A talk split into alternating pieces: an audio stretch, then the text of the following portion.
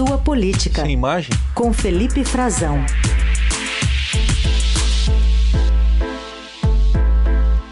Felipe Frazão, de olho também nos acontecimentos, ações e reações depois que houve aquele ataque terrorista no último domingo em Brasília. Oi, Frazão, bom dia. Oi, Heisen, bom dia para você. Uma excelente quinta-feira para os nossos ouvintes da Eldorado também. Bom, queria que você começasse falando do acampamento do Exército no Planalto para prevenir, para evitar novas invasões. Como é que está esse aparato, hein?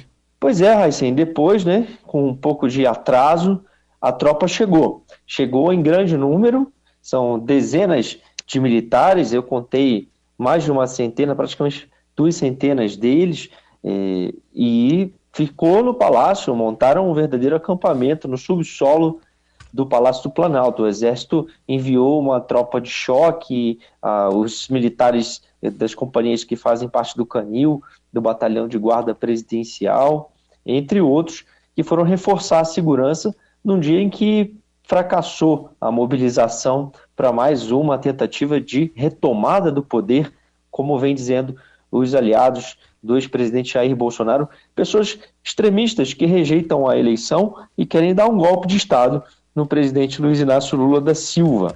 Esse contingente chegou com atraso, Raíssa, inclusive nosso colega Marcelo Godoy traz essa informação hoje de que havia uma dispensa por parte do próprio Gabinete de Segurança Institucional dessa, desse maior contingente na manhã de domingo, dia em que ocorreram aqueles atos que ficaram conhecidos, né, vem sendo chamados principalmente pelo governo, pelos integrantes do governo Lula, de Capitólio Brasileiro. Esses militares que hoje estão no palácio, eu mesmo já consegui eh, identificá-los em diversas outras ocasiões de manifestação nas, na Praça dos Três Poderes ou na própria esplanada dos ministérios. E tem um planejamento, há um acordo entre as forças de segurança sobre como agir nessas ocasiões. E sempre há uma divisão, uma interdição da esplanada dos ministérios, pelo menos para o trânsito de carros, muitas vezes bloqueios com revistas, e há uma divisão de tarefas, Heisen. As forças de segurança pública, da polícia, ligadas ao governo do Distrito Federal, fazem a segurança externa e a segurança interna de alguns prédios e do seu entorno imediato, ela é feita pelas Forças Armadas. Isso acontece na defesa, acontece no Palácio Itamaraty e também no Palácio do Planalto, nos demais residências e palácios presidenciais. Mas isso não foi feito a contento, a tempo do, de impedir aquilo que a gente viu no domingo, atos extremos, radicais, crimes que vêm sendo investigados e também vai ter, claro, investigação sobre como foi a atuação dos próprios militares na defesa do Palácio do Planalto, que foi uma das sedes depredadas, né, vandalizadas, ainda está assim, a gente podia circular ontem no Palácio do Planalto, ainda está desse jeito, e durante esse, esse trânsito eu flagrei essa presença bastante reforçada dos militares, militares enviados pelo Exército Brasileiro, num acordo com o Gabinete de Segurança Institucional da Presidência da República, mas que já deveriam estar lá antecipadamente, como era comum e corriqueiro em diversas manifestações em anos anteriores e não estavam.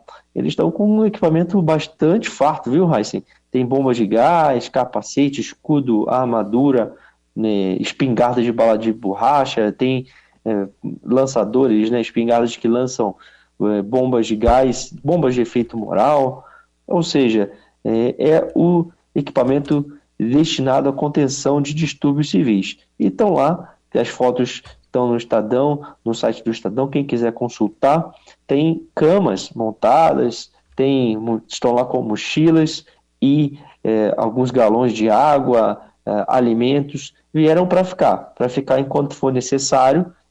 E ontem, quando eu saí do palácio, já era perto de 11 da noite, passava um pouquinho das 11 da noite, assim, eles ainda estavam lá, permaneciam no subsolo, a maioria uh, recolhida e alguns ainda patrulhando o Palácio do Planalto. Muito bem, depois de tudo isso que aconteceu, então chegou o, o batalhão, mas isso não é suficiente ainda, Frazão, para dirimir alguns questionamentos que estão sendo feitos internamente no próprio governo com sobre responsabilidades, a ponto de ter ministro defendendo trocas aí na segurança do presidente Lula, enfim, o que, que tem nos bastidores sobre isso? Ah, exatamente, Raíssa. A, a, desconfiança ainda reina, né? Eu conversei com o um ministro ontem, também no, após a cerimônia de posse da Aniele Franco, irmã da Marielle Franco, e da Sônia Guajajara, primeira-ministra dos povos indígenas, uma cerimônia de posse bastante simbólica no Palácio do Planalto, com o presidente Lula, uma das únicas que o Lula participou participou é, numa situação em que o palácio ainda não está nem completamente é, reequipado, recuperado, tem vidraças quebradas, uma série de vidraças quebradas, espelhos quebrados, todo aquele patrimônio público brasileiro, patrimônio histórico do país como um todo, secular, e já o país vem amealhando, recebendo há, há muitos anos, né, e são presentes já presidentes da república. Olha, tudo aquilo perdido e a posse ocorreu para dar um sinal de que a instituição está aí, né, mas ocorreu ainda com a pauta sendo os ataques. Né, eles não conseguiram virar ainda essa pauta. Ah, nas conversas de corredor, os ministros estão dizendo o seguinte: há muita desconfiança ainda. A situação era extrema e no ambiente como aquele não era nem uma não, não era nem correto do ponto de vista político dos petistas que assessoram diretamente o Lula que o presidente transferisse mais poderes para os militares, por exemplo, decretando uma garantia da lei e da ordem para que eles pudessem trabalhar na esplanada dos ministérios como um todo e em Brasília ou no local que fosse determinado com poder de polícia. Essa desconfiança ela segue reinante ainda na relação entre o presidente e as Forças Armadas. O presidente vê ainda muitos sinais, e todos estamos vendo também, de que há alguma adesão ou ideologia política influenciando ações. É, foram gravados vídeos né, da atuação de militares das Forças Armadas e das próprias polícias durante a atuação que mostram uma certa conivência ou um desleixo, algum tipo de é, falta de mobilização, né, atuação aquém do que mandam os procedimentos operacionais de polícias e do próprio Exército para contenção do, do, do, do vandalismo, né, da contenção dos invasores.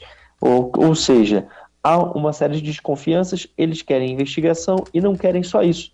Como você falou, querem mudanças nas equipes, justamente por causa não só desses episódios, essas mudanças já vinham feito, já vinham sendo feitas, mas é, mudanças por causa dessa desconfiança de que ainda há na estrutura da presidência da República, sobretudo do Gabinete de Segurança Institucional pessoas leais, fiéis ao bolsonarismo. E eles estão falando nisso já em aberto. O ministro eh, da Casa Civil, Rui Costa, ele falou ontem essas mudanças. Eu questionei e ele falou diretamente: essa mudança já está sendo feita, e é verdade. Eu já vi pelo menos dois, dois eh, militares do Exército, dois oficiais que têm a patente de capitão, que cuidam da segurança do presidente da República, e foram demitidos nos primeiros dias do governo.